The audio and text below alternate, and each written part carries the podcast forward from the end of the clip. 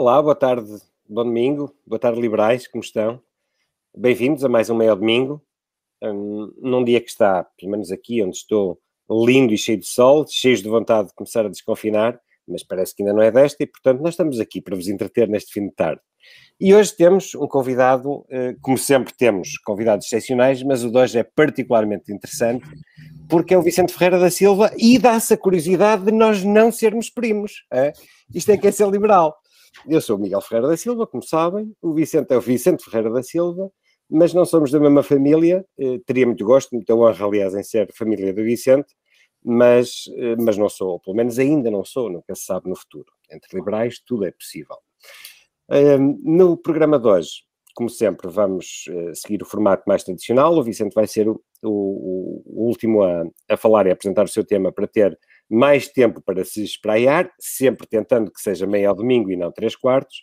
Mas eu e Angelique, esta semana, parece que coincidimos uh, não no tema, mas no foco do tema, e uh, os dois vamos falar sobre temas ligados ao Ministério da Administração Interna o que quase me faz uh, querer usar aquele ditado popular de que quem, quem cabritos vende e cabras não tem, de algum lado lhe vem. E começando já eu pelos, pelos cabritos uh, que são vendidos no MAI, uh, esta semana o Sr. Ministro da Administração Interna quis-nos vender que o MAI vai fazer uma grande reforma no CEF. O Serviço de Estrangeiros e Fronteiras, alegadamente, terá sido extinto na quarta-feira e agora há um serviço de estrangeiros e fronteiras. Ah, não, não, desculpem, um serviço de estrangeiros e asilo, que é totalmente diferente e nada tem a ver com o CEF. Bom, mais uma vez, isto são uh, medidas popularuchas que ainda por cima são mentira e mal feitas. Como é que é possível as duas coisas ao mesmo tempo? Mas é isso que está a passar. Se não vejamos, em primeiro lugar, é mentira, porque uma resolução do Conselho de Ministros eh, não é suficiente, não só para, para, extinguir o CEF, mas sobretudo para fazer com que as competências que, que estão atribuídas aos Serviços Estrangeiros e Fronteiras passem para a Polícia de Segurança Pública, para, a Guarda Nacional Republicana, se é que não, e, e, também para a Polícia Judiciária. Aparentemente, por aquilo que está anunciado, as competências vão ser, vão ser distribuídas por quem estiver mais perto ou mais longe da porta do gabinete do seu ministro. Isto sem desprimor nenhum para as forças de serviço de segurança, já vão perceber onde eu quero chegar. Portanto, em primeiro lugar, aquilo que nos foi anunciado é mentira. Há, de facto, essa, uma declaração política datada de quarta-feira de extinguir o, o, o CEF, eh, mas isto foi por show-off. Só que ainda por cima foi um show-off mal feito, porque quem, quem, quem, está na área, quem conhece eh, temas de segurança e, sobretudo, administração interna, sabe que já há muitos, muitos, muitos anos que a reforma do CEF, e não só, e dos, dos outros órgãos de polícia, dos outros serviços, eh, perdão, serviços de, segurança, estão há muito tempo cansados. Há várias soluções possíveis, é um facto, mas já houve em tempos até um conjunto de diplomas que já estavam preparados para começarem a entrar no processo legislativo e, portanto, tornarem-se lei, e aí sim haver uma verdadeira reforma.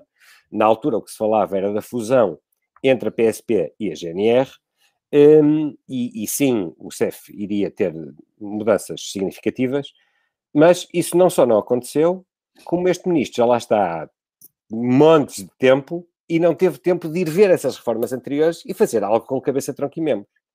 O que nos propõe uma barbaridade, se não vejamos. Ele tem razão eh, quando vê um bocadinho de fogo, mas depois não percebe de onde é que ele vem e, portanto, atira para lá qualquer coisa, nomeadamente cabritos que não tem. Vamos explicar. Um dos argumentos para esta alteração é separar as competências administrativas do CEF das competências policiais. É verdade que são competências bastante diferentes. Qualquer um de nós percebe que, aliás, qualquer um de nós, quando quer uh, fazer um, um, novo passaporte e vai ao CEF, percebe imediatamente que isso é uma função diferente de outras funções de investigação, por exemplo, de imigração ilegal, mas também percebemos imediatamente que as duas coisas estão ligadas. Ou seja, os investigadores do CEF podem, devem, têm que ter acesso a essa informação administrativa dentro da sua própria casa. Mas agora não. Agora o que o Ministro nos vem dizer é que essa parte administrativa toda vai ficar num organismo, sem poderes policiais. E depois quem vai investigar vai ser a PSP e a GNR, que vão ter que andar caso a caso a pedir esta informação, uma coisa que até hoje estava dentro de casa. Mas há pior.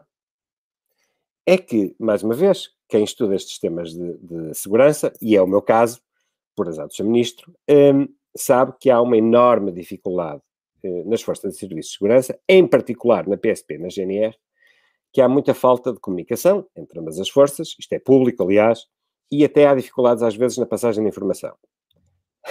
Agora imaginem como é que mais competências, mais necessidade de informação, numa estrutura que já hoje não funciona bem, com as competências que tem, como é que isto vai funcionar? Portanto, o que o, que o ministro quer é, lá está, vender cabritos quando não tem cabras.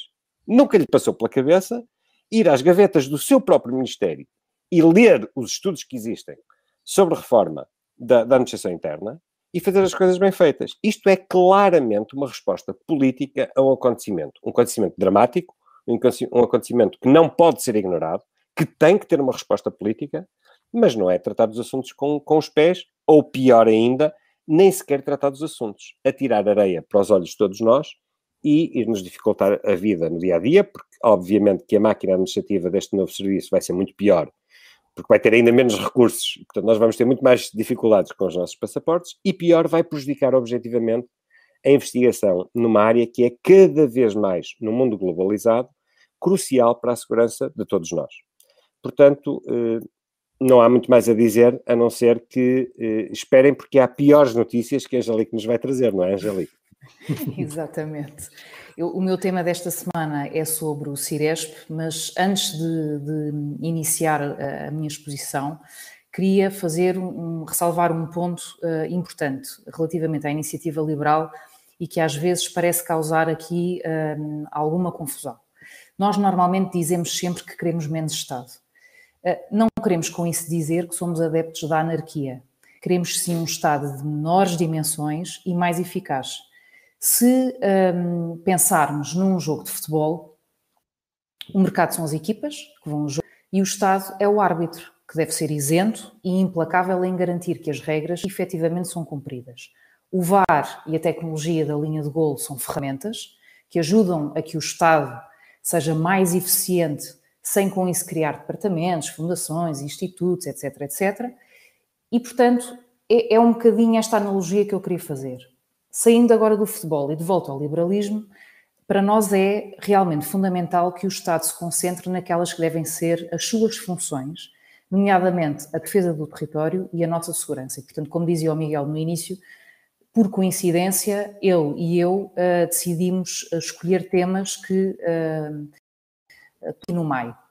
Portanto, o CIRES, o CIRES, para quem não sabe, é o Sistema Integrado das Redes de Emergência e Segurança de Portugal, ou seja, é uma rede de comunicações com mais de 40 mil utilizadores, portanto é uma coisa enorme um, e que serve para coordenar todas as conexões em situações de emergência. Eh, este modelo foi eh, negociado por António Costa na altura em que ele ainda era amigo do José Sócrates, portanto, quando era eh, Ministro do Estado e da Administração Interna, e nessa altura, curiosamente, não decidiu não abrir concurso, apesar de saber e de ser público que havia propostas mais baratas e com excelentes condições. Porquê é que se escolheu este tema Cires, porque esta quarta-feira o presidente da Altice, que é o operador onde se baseia esta rede de comunicações, veio dizer em público que o serviço cessa a 30 de junho e que se nada for feito por parte do governo, acaba assim. Uh, portanto, eu imagino o pânico junto dos bombeiros e do INEM e outras forças de, de segurança que estão no, que estão no terreno, o que é ouvir isto. Quando questionado pelos jornalistas, logo o ministro Eduardo Cabrita afirmou que o governo tinha assumido a participação acionista no Ciresp e que o sistema se manteria mesmo após uh, o dia uh, eh, 30 de junho, uma vez que o governo estava neste momento em processo legislativo. Neste momento, ou seja, estamos em meados de abril e, portanto, quase, quase a entrar na época dos incêndios. Não quis comentar a demissão de Manuel Couto, que era o, responsável pelo Ciresp, mas também não meteu em garantir um funcionamento a 100% do sistema após o, tal dia 30 uh, eh, de junho. Quer dizer, isto se calhar seria, uh, passaria nos pingos da chuva ou seria uh, mais banal se em 2017 não tivessem falecido 114 compatriotas nossos em incêndios de junho e outubro, quando nessa altura se sabe, e uh, faz parte de um relatório que veio a público, que o Ciresp inúmeras falhas de uh, comunicação. Isto quando se sabe também que, na altura, paralelamente, as antenas móveis da GNR e da PSP estavam inoperacionais ou em reparação, e as outras duas antenas do MAI não asseguram a comunicação via satélite e, portanto, nem sequer podiam ser uma opção. Uh, em, em, em, suma, uh, aquilo que eu realmente espero é que esta irritação do ministro, quando os jornalistas lhe uh, estas perguntas esta semana, não seja um mau presságio neste verão, porque esta história do Ciresp, se calhar, vamos ter aqui umas surpresas desagradáveis uh, e, portanto, espero estar redondamente enganada. Vicente, agora para ti. Muito obrigado. Antes de mais, eu queria agradecer-vos o convite, a ti, a Angelique e ao Miguel, e naturalmente também uma palavra à Joana e à Susana, que bem merecem. É um prazer estar aqui e espero conseguir ser um bocadinho provocatório, porque há, a, a grande vantagem destas, deste tipo de iniciativas, e vocês estão de parabéns, é o facto de pôr as pessoas a refletir sobre, sobre temáticas que devem ser discutidas. E, e, nesse aspecto acho muito, muito pertinente que vocês deem alguma abertura no sentido do o convidado também poder escolher um tema a abordar e não estar uh, apenas a responder perguntas sobre determinadas temáticas. Eh, eu estava a ouvir-te, Miguel, eh, eh, e veio-me veio aqui a, veio aqui a ti e a Angelique, que a vossa, a vossa intervenção foi complementar, ou as vossas, que é o seguinte, nós realmente é, é uma situação que, que nos deixa um bocado constrangidos. Porquê? Porque nós estamos a ver um Estado cada vez maior, os socialistas estão a promover um Estado cada vez maior e é, infelizmente, cada vez mais ineficiente. Sim, e isso é nosso, o nosso grande batalha, cavalo de batalha. Nós, como liberais, eh, defendemos o Estado, o que nós defendemos é que ele seja eficaz e cumpra a sua função, que é de regulador e fiscalador. Dito isto, deixem-me então aproveitar para uh, falar daquilo que vim cá apresentar. Portanto, eu não fiquei, como a maior parte de nós não ficamos não fiquei indiferente à situação que aconteceu com a decisão do, do, do juiz Ivo Rosa relativamente ao caso Sócrates e depois, posteriormente, à atitude do, do próprio José Sócrates na, na, na, na comunicação social e, e, não só relativamente à decisão de, a que foi sujeito. Parece-me a mim que isto põe em causa uma, ou pelo menos põe em evidência uma situação que acontece há muitos anos. Qual é essa situação? Nós vivemos, Portugal vive num clima de suspeição permanente. E enquanto este tipo de circunstâncias não forem devidamente uh, abordadas e discutidas, essa uh, situação vai continuar. O que é que nós estamos aqui a falar? Estamos a falar do sistema político português, uh, não só na sua vertente, ou especialmente na vertente do seu sistema de governo, mas também numa coisa que é mais preocupante, que é a aplicação na prática da permanência e da vigência do princípio da separação dos poderes. Uh, a situação uh, que uh, nós vemos emergir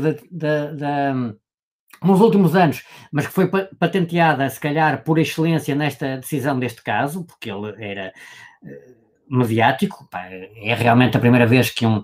É a primeira vez que um, que um, que um, um primeiro-ministro português ou um ex-primeiro-ministro vai responder em tribunal uns casos, embora tenha sido, tenha sido uh, uh, poupado a outros por uma questão de imputação, e nós, vamos lá ver uma coisa, eu se há, se há circunstância que acho que é essencial na, na, na justiça é a, a respeitar a independência dos tribunais, mas isso não significa que não possam ser feitas críticas à estrutura e à organização do sistema judicial português. E nesse sentido, o que é que eu gostava de falar? Eu gostava de, ou de pôr aqui a, conversa para trocarmos umas ideias. Primeiro, dá uma sensação que eh, daqui resulta, e não é de agora, começou infelizmente com, com, com a Constituição de 76, mas ela hoje em dia é, é plena e transversal a todos os setores da, da, da, da sociedade.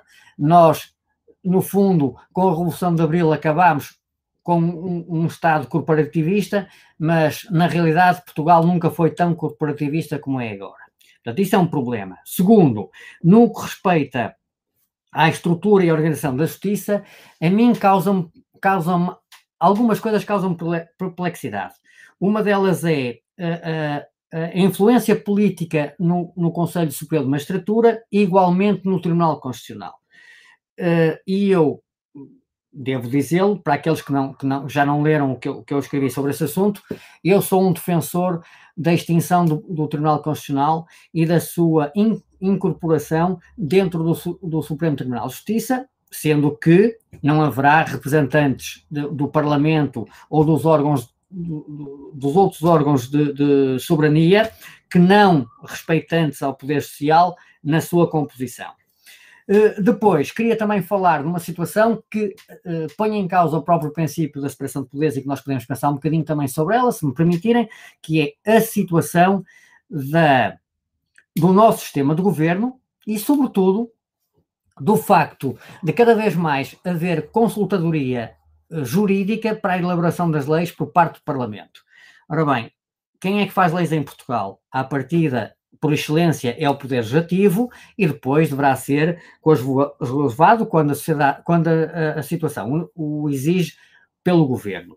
A, eh, eh, a, a situação ou a circunstância, até se calhar mesmo o condicionalismo que emerge do facto de haver muita consultoria jurídica fora do Parlamento, na minha opinião, põe em causa a, a função do, do, do Poder Legislativo. E mais, reparem, há uma coisa que para mim é, é, é também preocupante e que não existe. Uh, não há, teoricamente, os deputados deviam controlar o poder executivo. E o que é que nós vemos no, quando, quando uh, especificamente relativamente ao, ao, ao, partido que está no poder? Por norma, os deputados do partido do poder não exercem controlo sobre a função governativa à partida, qualquer medida que o governo uh, uh, ponha à votação, à discussão, é aprovada sem qualquer tipo de problema. Portanto, eu sei que, eu sei que há sempre uma legalidade institucional que deve ser uh, observada na função de um deputado, mas o deputado também não pode esquecer que a sua função, enquanto titular do Poder Legislativo, é fiscalizar o Poder uh, Executivo. E, por fim, uma pequena, uma pequena provocação que é a seguinte, uh, e isto é, é, é, uma temática que é uh, objeto de discussão há muitos anos, eu próprio já tive a possibilidade de discutir ou de falar sobre este assunto com o professor Labrinho Lúcio, que me deu alguns argumentos muito fortes para eu pensar, que é esta circunstância. Uh, Porquê é que o Poder Judicial não tem independência financeira? Vocês não, não acham que ao pormos o Poder Judicial sobre a tutela financeira do Poder Executivo, não há aqui uma maneira de poder ou uma forma de condicionar a ação desse, desse, desse Poder Judicial? É uma pequena provocação. Uh, o que é que está aqui em causa? Está algo que qualquer liberal defende. Nós, desde o princípio, e isso é uma coisa que, que é transversal a todos, independentemente da altura em que entraram para o partido, é uma coisa que me, que, me apraz muito e que me deixa muito satisfeito, é que quem entra para, para a iniciativa liberal não defende apenas a liberdade, defende a responsabilidade que está inerente à, à, à, à liberdade. As pessoas uh, devem perceber que liberdade não é apenas a possibilidade de escolher. Liberdade é aceitar as responsabilidades que decorrem das escolhas que nós fazemos. E isto é uma bandeira que nós uh, elevamos muito alto desde o início e que, na minha opinião, é um dos fatores de diferenciação relativamente à, à escolha partidária que existe em Portugal, seja ela desde 74, seja ela mais recente. E, e, não devíamos deixar morrer esta, esta bandeira, na minha opinião. E para já, para a gente começar a dialogar, eu ficava por aqui e agradeço mais uma vez a vossa oportunidade para me ouvirem. Obrigada, Vicente. Obrigado. Eu, eu, se calhar começava já aqui uma pergunta, uh, com uma pergunta ao Miguel. Quando tu falavas desta questão de quintas, não é, entre as, entre as forças policiais, tu achas que há recursos humanos suficientes para esta reorganização e esta reforma não. que o ministro quer fazer? Não, obviamente que não, isso entra pelos olhos dentro. Uh, aliás, até há quem, uh, quem diga com alguma piada que quando há um problema da administração interna, o ministro manda para lá a GNR, seja lá o que for, sejam fogos, agora são fronteiras, amanhã é outra coisa qualquer. Mas a verdade é que, como curiosamente a pessoa também me diz, um, quer-se pôr a GNR agora nas fronteiras, em vez do CEF, notem, porque a GNR já faz muito serviço também de apoio à, à nossa segurança e à integridade das nossas fronteiras, não é isso que está aqui em causa. Mas estas competências adicionais do CEF, e depois não há GNRs para fazerem patrulhas no interior do país. E não é só no interior do país. Nós, nós também vemos em Portugal, em todas as cidades, cada vez menos efetivos disponíveis da PSP para estarem na rua a fazer patrulhamento e a responderem a ocorrências. Aliás, esse é um dos problemas que o próprio Ministério da Administração Interna reconhece, que é como é tirar os, os polícias da, das secretárias, não é? Alegadamente. Então, mas apesar disso, vão pegar nas, na mesma falta de pessoas, ainda lhes vão dar mais, mais competências para eles, para eles fazerem? Quer dizer, está tudo doido. Obviamente que não. O problema que aqui se põe é outro. O problema é que o CEF até agora teve um problema grave, um não, vários. Sim, houve falta de investimento. Sim, isso é altamente desmotivador, porque o CEF tinha muitos bons quadros. O que se passou no aeroporto de Lisboa com o cidadão ucraniano deve nos envergonhar a todos e tem que ser, obviamente, resolvido de forma exemplar. Agora, isso quer dizer que todo o serviço era mau? Não, não quer dizer com, com as capacidades que tinha, o serviço fazia muito mais do que aquilo que poderia ser, ser o caso no outro país. Antes do passaporte eletrónico, ou quando as máquinas não estão a funcionar, todos nós tivemos a experiência do que é passar na fronteira e do que às vezes pode, pode demorar para ver eh, inspectores a menos do CEF. Mas o problema não era do, do, do inspetor José ou do inspetor Joaquim que lá estava. O problema era que o CEF, a própria gestão do CEF, não tinha força junto do poder político para exigir aquilo, os meios absolutamente indispensáveis a funcionar de, de, de forma correta, porque a gestão do CEF estava politizada. E há que assumir isto. E não é só no CEF. Há muitos outros serviços, eh, eh, forças e serviços de segurança, onde isto se começa a passar. Nos casos já se passa, e já se passa há muitos anos, e não estamos só a falar da polícia, estamos a falar de, de, de outros órgãos, se calhar até mais sensíveis em termos de informações, há muitos anos. Noutros, felizmente, por uma componente militar, a coisa não foi tão grave numa, numa certa fase, mas ultimamente é isso que está a acontecer, não é? Quer dizer, agora está, está outra vez na moda eh, qualquer coisa, um general da GNR. Atenção que os, os senhores generais da GNR, independentemente daquela discussão se deviam existir ou não, se deviam vir, vir do Exército, tenho todo o respeito por eles e acho que a GNR tem, é de uma competência absolutamente fantástica e temos muito a agradecer aos nossos homens e mulheres eh, das Forças de Serviços de Segurança. Agora, em termos políticos, há obviamente uma ingerência política na gestão financeira e de meios das forças de serviço de segurança e há falta de liderança. Porque os líderes são fracos, respondem ao poder político, não têm autonomia ou não a querem ter, e depois eh, acontece isto, que, o que era o que estavas a dizer, não é? Quer dizer, que haverá meios, recursos humanos e financeiros e materiais. Não, não há. Se já hoje não há na PSP na GNR, e na GNR, imagine-se com mais competências. Obviamente que não. Eu estou tentadíssimo a fazer aqui uma provocação ao Vicente, porque adorei a intervenção dele e, e, discordo dele profundamente em algumas coisas, e, ou não fôssemos nós liberais, portanto temos, devemos até ter, ter opiniões diferentes, mas concordo profundamente noutras. Mas antes disso tenho aqui uma, uma questão para ti, Angélica.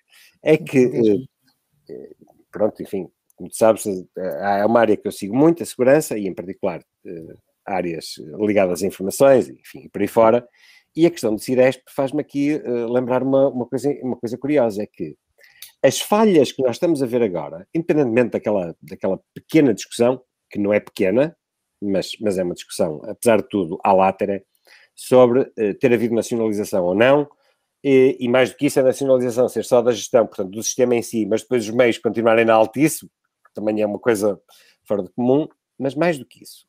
O que tu disseste sobre a falta de concurso no início e quem sabe do Ciresp sabe que, por exemplo, a Ótimos, porque não há medo nenhum de pôr o nome, o nome Sim, às é vacas, ou neste caso é às público. cabritas, não é?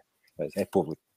Eh, o sistema de Ótimos era um terço ou um quarto do preço que foi pago pelo António Costa, Ministro da Administração Interna e atual Primeiro-Ministro, por um sistema que já nos falhou várias vezes, já provocou mortes, aliás, mais mortes do que muitos dos atentados terroristas isoladamente considerados, na, na União Europeia. Um, e ninguém responde politicamente por isto. Não achas que não deveria haver uma investigação? Nota que eu não estou aqui a fazer nenhuma comparação entre a saída do, do Sócrates em 2011 e depois ser tido em 2014 com, com o atual senhor Primeiro-Ministro. Longe de mim tal, tal ideia. Epá, mas é um facto que eh, 500, eh, mais de 500 milhões de euros por uma coisa que já nos falhou, falhou gravemente, não resolveu os problemas que tinha, não foram resolvidos os problemas que tinha até agora, e agora ainda por cima entra, entra em, em, numa situação de, de, aparente colapso, porque é nacionalizado só em parte, mas os meios não são, uh, não achas que isto devia ser investigado em termos mais judiciais? Bem, eu, eu que, eu atenção, que...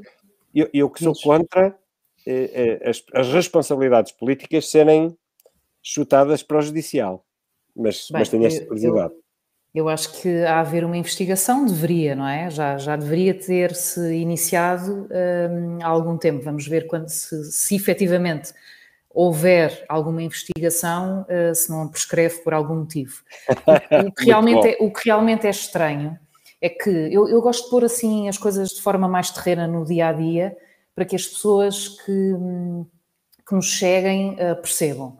Nós próprios, nas nossas casas, Uh, temos os nossos contratos com uh, as empresas de telecomunicação. Quando uh, os contratos estão a acabar, nós vamos fazer uma consulta. Nós vamos ver, nós sabemos o que é que precisamos e vamos consultar várias para ver qual é que nos dá melhores preços, melhores condições, para com base nisso escolher. Eu realmente não, não entendo como é que um sistema com esta dimensão e com esta importância e ah, preço? não se há, e preço, não é? É, um, é, extremamente caro, não se abra um concurso público para, para ver o que é que há no mercado e que ofertas é que eu tenho pela frente. Uh, e também não percebo uh, como é que chegamos a este ponto. Portanto, estamos a 18 de abril, sabemos que o contrato vai acabar uh, a 30 de junho, pelo incómodo do, do ministro e pelas afirmações do presidente da Altice, há ali qualquer coisa que se passa, mas uh, coisa boa não há de ser uh, certamente. E, portanto, o que é que vai acontecer relativamente à plataforma? Porque uh, o software é da Altice. Mesmo que não se escolha continuar com a Altice, tem que haver uma migração. Isto não devia já estar a ser feito e não devia já estar a ser negociado, porque, quer dizer, se nós fizermos as coisas com calma e com tempo, temos muito mais poder negocial do que fazer as coisas em cima do joelho. Acaba sempre por correr mal, pagarmos mais e ficarmos com uma porcaria qualquer ao colo. Portanto, e ainda por cima não era nenhuma, nenhuma urgência que não se soubesse desde, pelo menos desde as mortes nos incêndios. Com certeza, não é? Com certeza, até porque esse relatório saiu e uh, dizia em que horário é que o sistema teve em baixo, a não responsabilidade da empresa, ou seja, a empresa no contrato nem sequer tinha responsabilidade de ir repor em num curto espaço de tempo aquele sistema. Portanto, é um contrato tão mau, tão mau, tão mau, que eu acho que eles realmente, desde a altura até agora, tiveram mais que tempo suficiente para o corrigir. Até porque as pessoas que morreram, as famílias que ficaram desfeitas, no mínimo, merecem essa consideração. Se, se me permitem, se me permitem, eu estava, estava a ouvi-los claro. e no fundo vocês acabam de resumir aquilo que é o socialismo. Claro. É gastar mais dinheiro. Não, me acuse disso, por favor. É? Gastar mais dinheiro, fazer mais e ser praticamente inútil. Ah, Porque, okay. reparem, as, as, qual, é, qual é aquilo que me parece que ser um método de reformas do, do, do ministro Eduardo Cabrita? É dividir. Ele vai dividindo e esquece que há áreas que são realmente interpostas, que precisam de, de interligação, sem as quais não funcionam. E, e, e, um exemplo poderá ser este: num limite qualquer, no caso do, do, do CEF ou do, do Serviço CIA, não é? De asilo, agora, eu não sei como é que é Serviços Estrangeiros de Asilo, não é? Sim, é, é de asilo. A proposta, a proposta não é? Portanto, é mais bonito. Num, num limite qualquer em que haja uma circunstância em que seja necessário uh, a presença de, uma, de, uma, de, alguém com autoridade policial, as coisas podem ir por água abaixo porque não há ninguém com autoridade policial no local para exercer as funções que são necessárias. Quer dizer, isto é. é, é, é Ou quem é, não tem acesso aos dados que a tal autoridade administrativa agora vai passar a ter. Pronto, estás a ver? É isto, é isto. É. Infelizmente, infelizmente, eu lamento, não leva uma coisa, eu tenho que partir do princípio que, que o ministro faz aquilo, faz o melhor que sabe e que tenta gerir o melhor que sabe. O problema é que me parece que eh, não aprende com a repetição dos erros. E nós sabemos como é que se define a, a definição de estupidez é repetir a mesma coisa esperando resultados diferentes, não é? Isto é a definição de estupidez. É Infelizmente, é isto que eles põem na prática. Infelizmente. Pá. Nos vossos casos, escolheram muito bem para ilustrar a ineficácia do socialismo enquanto ação governativa, neste caso. Se bem que há uma diferença que me compra assinalar. Enquanto no meu caso, eu acho que há mesmo uma falta total de respeito pelas, pela administração interna, pela, pela sua própria tutela, porque há lá estudos. Basta ler o que já foi produzido no caso da Angélica, a coisa é um bocadinho mais grave, não é? Quer dizer, por mais que não se queira, levanta-se a suspeita do que é que se está a esconder. Sim, sim. Porque há aqui qualquer coisa que de certeza não está a bater certo. Sim, não, é? não tem lógica, não tem lógica. Alguma coisa lógica. está muito mal. Portanto, o que é que se anda a esconder? Mas, mas ó Vicente, eu também te queria fazer, disse-te logo que a tua intervenção achei, achei o máximo e que discordo de tudo, eh, discordo de, muito de, de um ou dois detalhes. E um dos que discordo é do Tribunal Constitucional. Eu sou daqueles, sou um fervoroso defensor do Tribunal Constitucional, mas se calhar pelas razões que, que, menos, menos esperam. É que eu acho que o Tribunal Constitucional é mesmo um tribunal político e é essa a sua função. Uh, ou seja, já me ouviram aqui várias vezes criticar a, a, a politização uh, da justiça, mas também a judicialização da política, e o Tribunal Constitucional é, direi eu, aquele ponto que faz a ligação entre os dois e não me choca. Não me choca por um, por um motivo uh, bastante claro. Embora seja, obviamente, da iniciativa liberal e perceba uh, o que é a ditadura da maioria, pelo menos o Tribunal Constitucional é escolhido, menos maioritariamente, por um órgão que é o Parlamento, que é eleito por todos nós, de forma representativa. Dito de outra forma, entre os juízes do Supremo dos Estados Unidos, que, para além do cargo vitalício, são nomeados pelo presidente, Trump, pelo Biden, antes pelo Obama, enfim. Um, sim, depois têm que ir eh, na mesma ao Senado, mas são nomeados pelo presidente, por um, por um gajo. Epá, ao menos aqui tem que haver uma maioria qualificada do Parlamento que nos representa a escolher aqueles que vão para lá. E porquê é que isso não me choca? Não me choca porque eu acho que a principal função do Tribunal Constitucional é interpretar a Constituição. Acontece que a Constituição para além de ter lá muitíssimas normas, obviamente, sou jurista, ainda por cima de direito público, a Constituição é uma declaração política. E a nossa em particular, que ainda por cima é programática. Certo. Portanto, oh, Miguel, deixa-me... Choca, diz disto, não me choca, pelo contrário, que, que o Tribunal Constitucional faça isso. Agora, o, o que não deve, onde, onde não deve estar metido, é no processualismo devido direitos, liberdades e garantias, que assim cabe ao Supremo Tribunal de Justiça. E, portanto, os dois, percebes, oh, não devem oh, estar oh, processualmente ao mesmo nível. Oh, Miguel, eu, eu sinceramente, uh, pronto, lá está. Isso é uma, isto aqui não, va, não vamos conseguir discutir os méritos da argumentação da minha e da tua em tão pouco tempo, não é? Mas digo-te, seria, uma, seria, é daquelas conversas que eu acho que devia ser objeto de reflexão a nível nacional. Nós estamos a falar de uma coisa que é essencial para a vida da sociedade portuguesa. Sim. Direito constitucional é essencial para a vida da sociedade portuguesa. E até o que estavas a dizer sobre separação de poderes.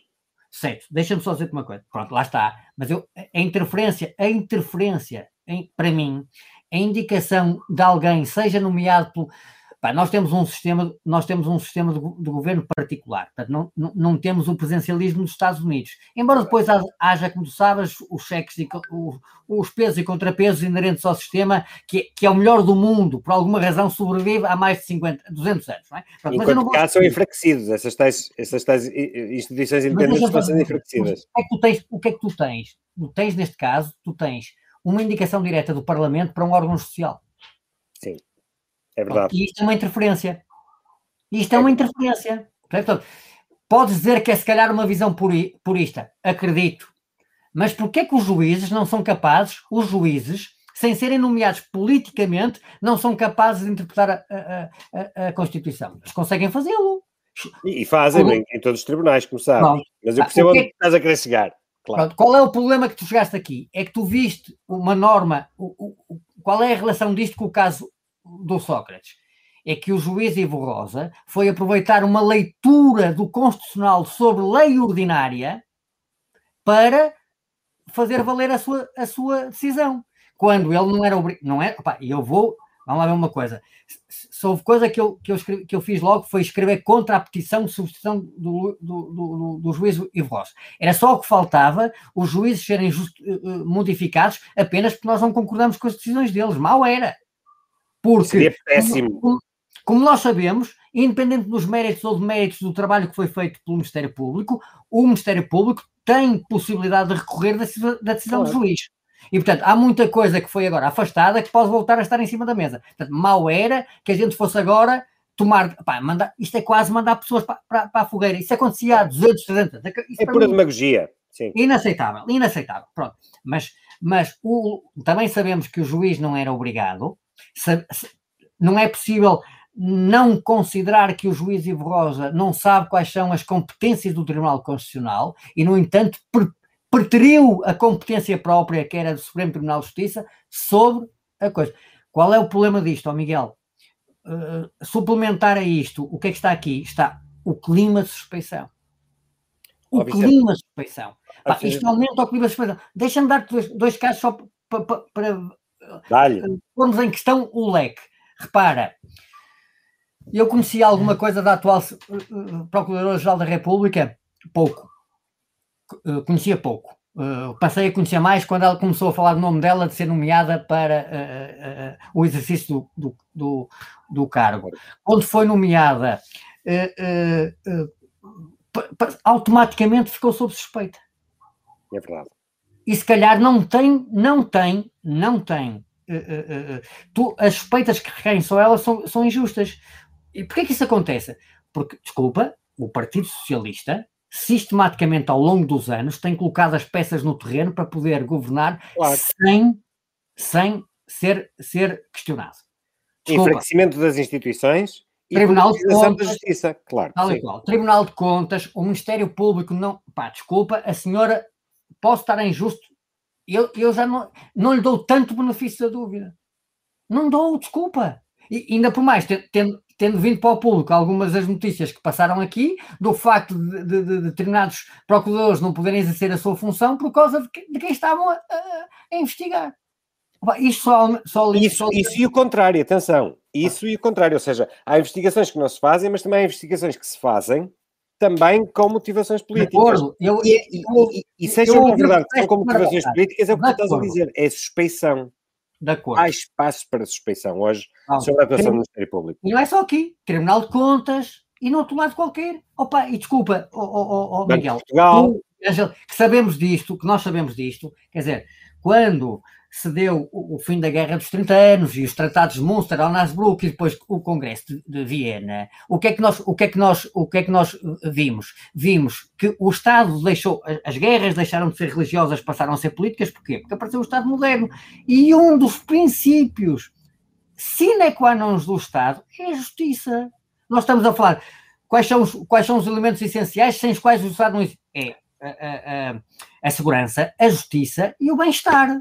Oh, Vicente, sim, mas isso leva-nos a outro, outro tema que está, que está conexo, que está conexo com, com o que estás a dizer e, e que lembro-me de falar contigo sobre isto, que é a própria representação política está em causa, não é? Porque, ah, claro que está. É, porque claro para, está. para se pensar uma justiça diferente, ela tem que ser legislada. E essa parte compete ao Parlamento. Só que os próprios parlamentares não exercem a sua função como seria normal num, num Estado de Direito Democrático e Representativo, não é? Acabei de o referir há um bocado, não é? Quantas vezes é que os deputados do Partido Socialista, opa, e já agora os deputados do, do PSD e os deputados do CDS, quando eles estavam no governo, não exerceram a sua função de controle e, e de verificação do Poder Executivo.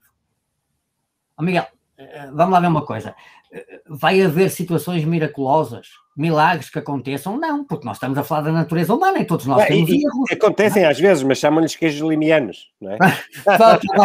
por exemplo, por exemplo, mas nós estamos a falar da natureza humana e todos nós claro. temos, erramos, toda, todos nós temos que fazer as, uh, pá, ter a humildade de reconhecer que erramos para tentar fazer melhor. Pá, infelizmente, na minha opinião, aquilo que, uh, que aconteceu em, no 25 de novembro vamos falar assim, que pôs este país na rota do processo constitucional em curso, não é? acabou com o PREC e pôs isto na, na, na, na, na cena da Constituição, nós estamos a revivê-lo. Porque hoje em dia a Constituição não está garantida. Ó oh, oh, Vicente, desculpa, como tu sabes, nós temos aqui uma, uma, uma regra quase de ouro que é, apesar da meia ao domingo ultrapassar tradicionalmente a meia hora, não chegar aos, aos, aos três quartos. Okay. Estamos quase lá, portanto, nós vamos ter que continuar esta conversa noutro, noutra ocasião. Não, porque isto é demasiado interessante, estás-nos a dar imensas ideias. Por exemplo, aquilo que eu defendo, e sabes que já defendi isso até por escrito, que pelo menos metade menos um dos deputados deviam ser eleitos de forma, de forma direta, em círculos uninominais, para não estarem dependentes das Nossa. cúpulas partidárias e, portanto, do apoio ou oposição ao governo, mas representarem verdadeiramente os eleitores. É exatamente isso que estás a falar. Essa necessidade, Nossa. essa urgência de abertura do sistema político a representar-nos a nós. Como tu, como e deixe-te terminar, dou-te a palavra para terminar o programa desta Rapidamente, como, como, nós, como tu bem sabes, nós somos pequenos, mas somos pá, modéstia à parte, pessoas que pensamos nas situações precisamente porque não queremos repetir aquilo que há ou que, que havia como solução. E eh, no nosso programa eleitoral nas legislativas apresentámos uma alteração radical ao sistema, não só ao sistema eleitoral dos deputados, como também uma coisa essencial que seria para acabar com a corrupção, que é um limite universal ao mandato dos deputados. Não há razão nenhuma para um Presidente de Câmara ter um limite de três mandatos, o Presidente da República ter um limite de dois mandatos, quando o sistema não é presencial e os deputados são deputados o resto da vida, se quiserem. Há aqui desequilíbrios muito fortes na nossa Constituição e no nosso sistema que nós vamos pensar. Meus caros, Angelique, Miguel, também obrigado pela vossa reflexão. Eh, aquela situação que ilustraram na perfeição a gestão socialista. Estou-vos grato por vocês, logo com dois casos diferentes. Estou-vos muito grato e obrigado por me terem cabritos, todos cabritos. Obrigado, obrigado Vicente, por seres o nosso obrigado. convidado. Uh, fica aqui o, a vontade de falar ainda mais contigo. Teremos seguramente uh, uh, outra oportunidade, porque os temas que levantaste são urgentes de serem debatidos. Mais vale pensarmos numa evolução do que sermos confrontados com a necessidade de uma revolução. Obrigado Exatamente. a todos. Uh. Bom domingo e Bom até domingo. a próxima semana. Boa, boa tarde.